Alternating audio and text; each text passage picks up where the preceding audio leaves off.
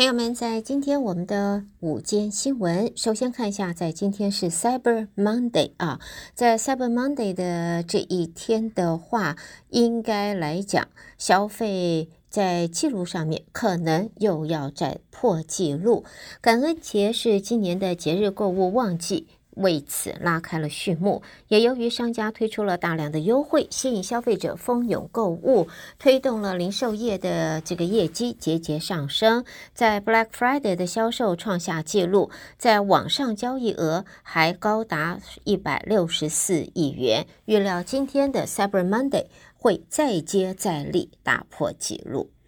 好，另外呢，我们再来看其他方面的新闻。美国总统拜登政府在今天要宣布加码强化供应链，扩大这一项白宫盛赞有助于减缓疫后通货膨胀的措施。总统拜登要召集内阁层级的白宫供应链韧性委员会，每四年检验一次供应链。呼应对国防和国土安全的类似策略，而第一次的供应链检验将会在明年底进行。联准会的副主席也是现任白宫经济顾问布兰纳德在措施发表之前说，乐见供应链取得进展。在这个感恩节时分，各个面临的物价都在下降，而且决定要继续努力下去。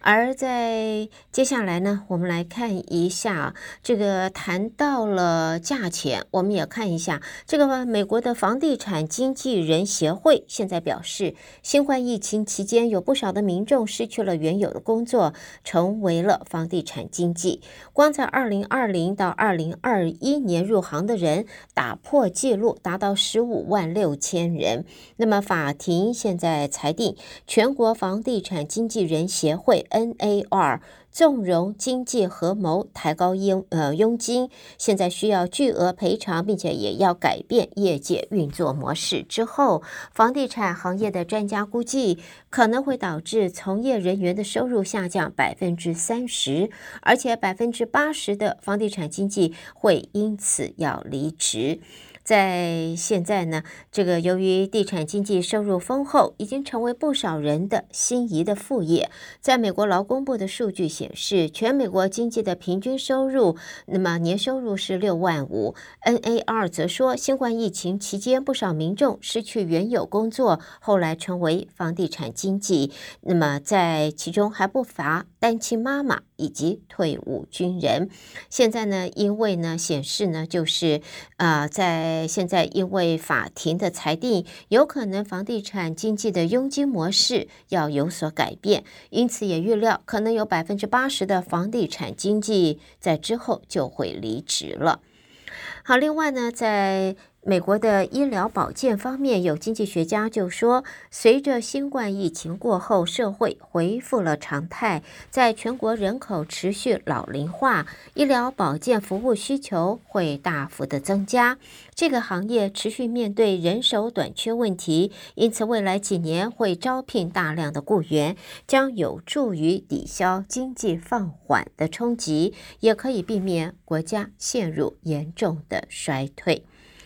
另外呢，在美国的共和党方面呢，首席谈判代表之一，也是 North Carolina 州的呃议员是蒂利斯，则表示，拜登政府必须要大幅改革他的边境政策，来换取对乌克兰提供额外资金的议案。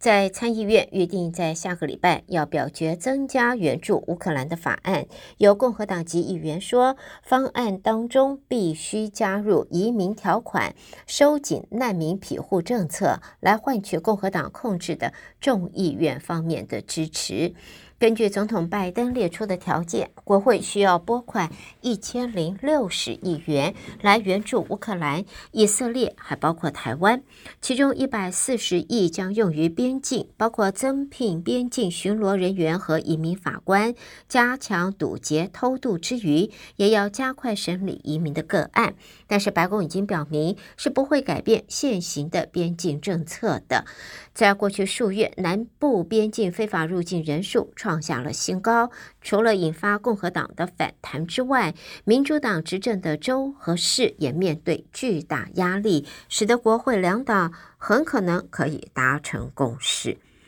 好，下边呢，我们再看到的呢，就是在以色列跟这个哈马斯啊，现在这今天呢是商定休战四天的最后一天了。双方预定要公布以色列人质以及巴勒斯坦囚放是囚犯释放的名单。不过，知情的官员则说，双方都对释放名单表达了疑虑。要求匿名的官员说，卡达调解人员正着手和以色列还有巴勒斯坦武装团体哈马斯解决这些问题，以避免延宕。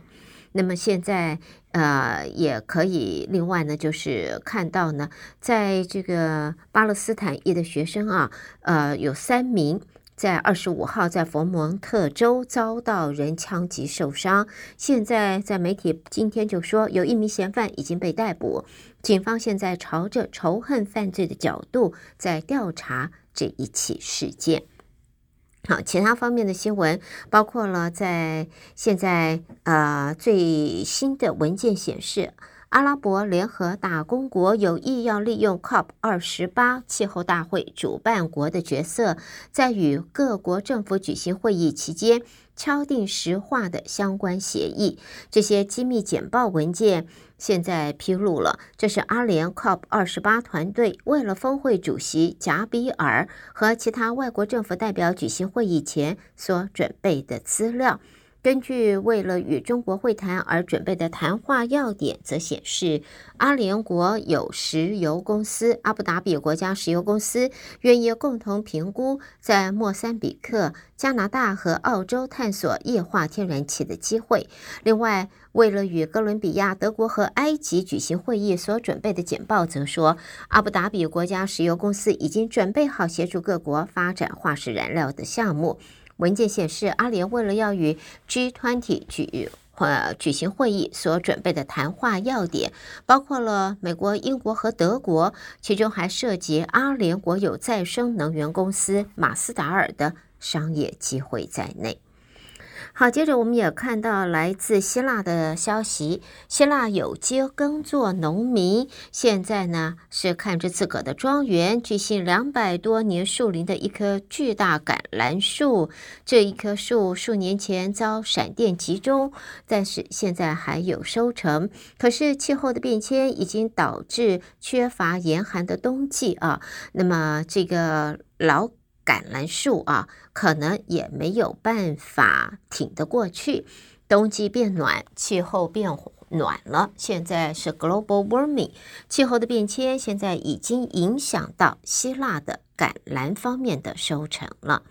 好，接下来我们再看到的，就是在大阪，这个象征二零二五年的世界博览会，在大阪关西世博的。环状大屋顶的施工现场是在今天是第一次向媒体公开了。这一圈大约两公里的木造环状大屋顶，最高达二十公尺，完工之后将会是世界最大的木造建筑。木造大屋顶是大阪关西世博会场最具代表性的建筑，它象征的是多样但结合为一体的设计概念。这个呃大屋顶的顶上会设有宽约八公尺的步道，参观的人士是可以一边眺望整座会场，还可以一边的漫步的。对于备受争议的，而对于备受争议的大阪世博工程经费暴增的问题，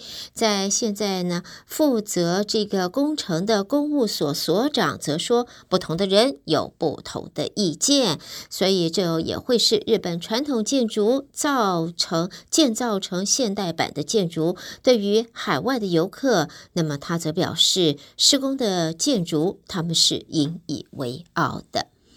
好，朋友们，在这里呢，我想我们最后啊，在今天的新闻看到，这是英国的报道。英国外相卡麦隆近日告诉 BBC 英国广播公司，世界已经改变。中国比以往更具侵略性，强势独断，并且行使战狼外交。因此，安全和保护如今将会是英国对中国政策的重点。卡麦隆说，英国有必要更周密谨慎地与盟友协调一致。那么，他也表示，首相苏纳克政府的对中政策切合现实，是就事论事。好的，朋友们，这是带给大家在今天我们的午间新闻。胡美健为朋友们编辑播报，谢谢您的收听。稍微休息一会儿，欢迎大家继续收听我们接下来的节目。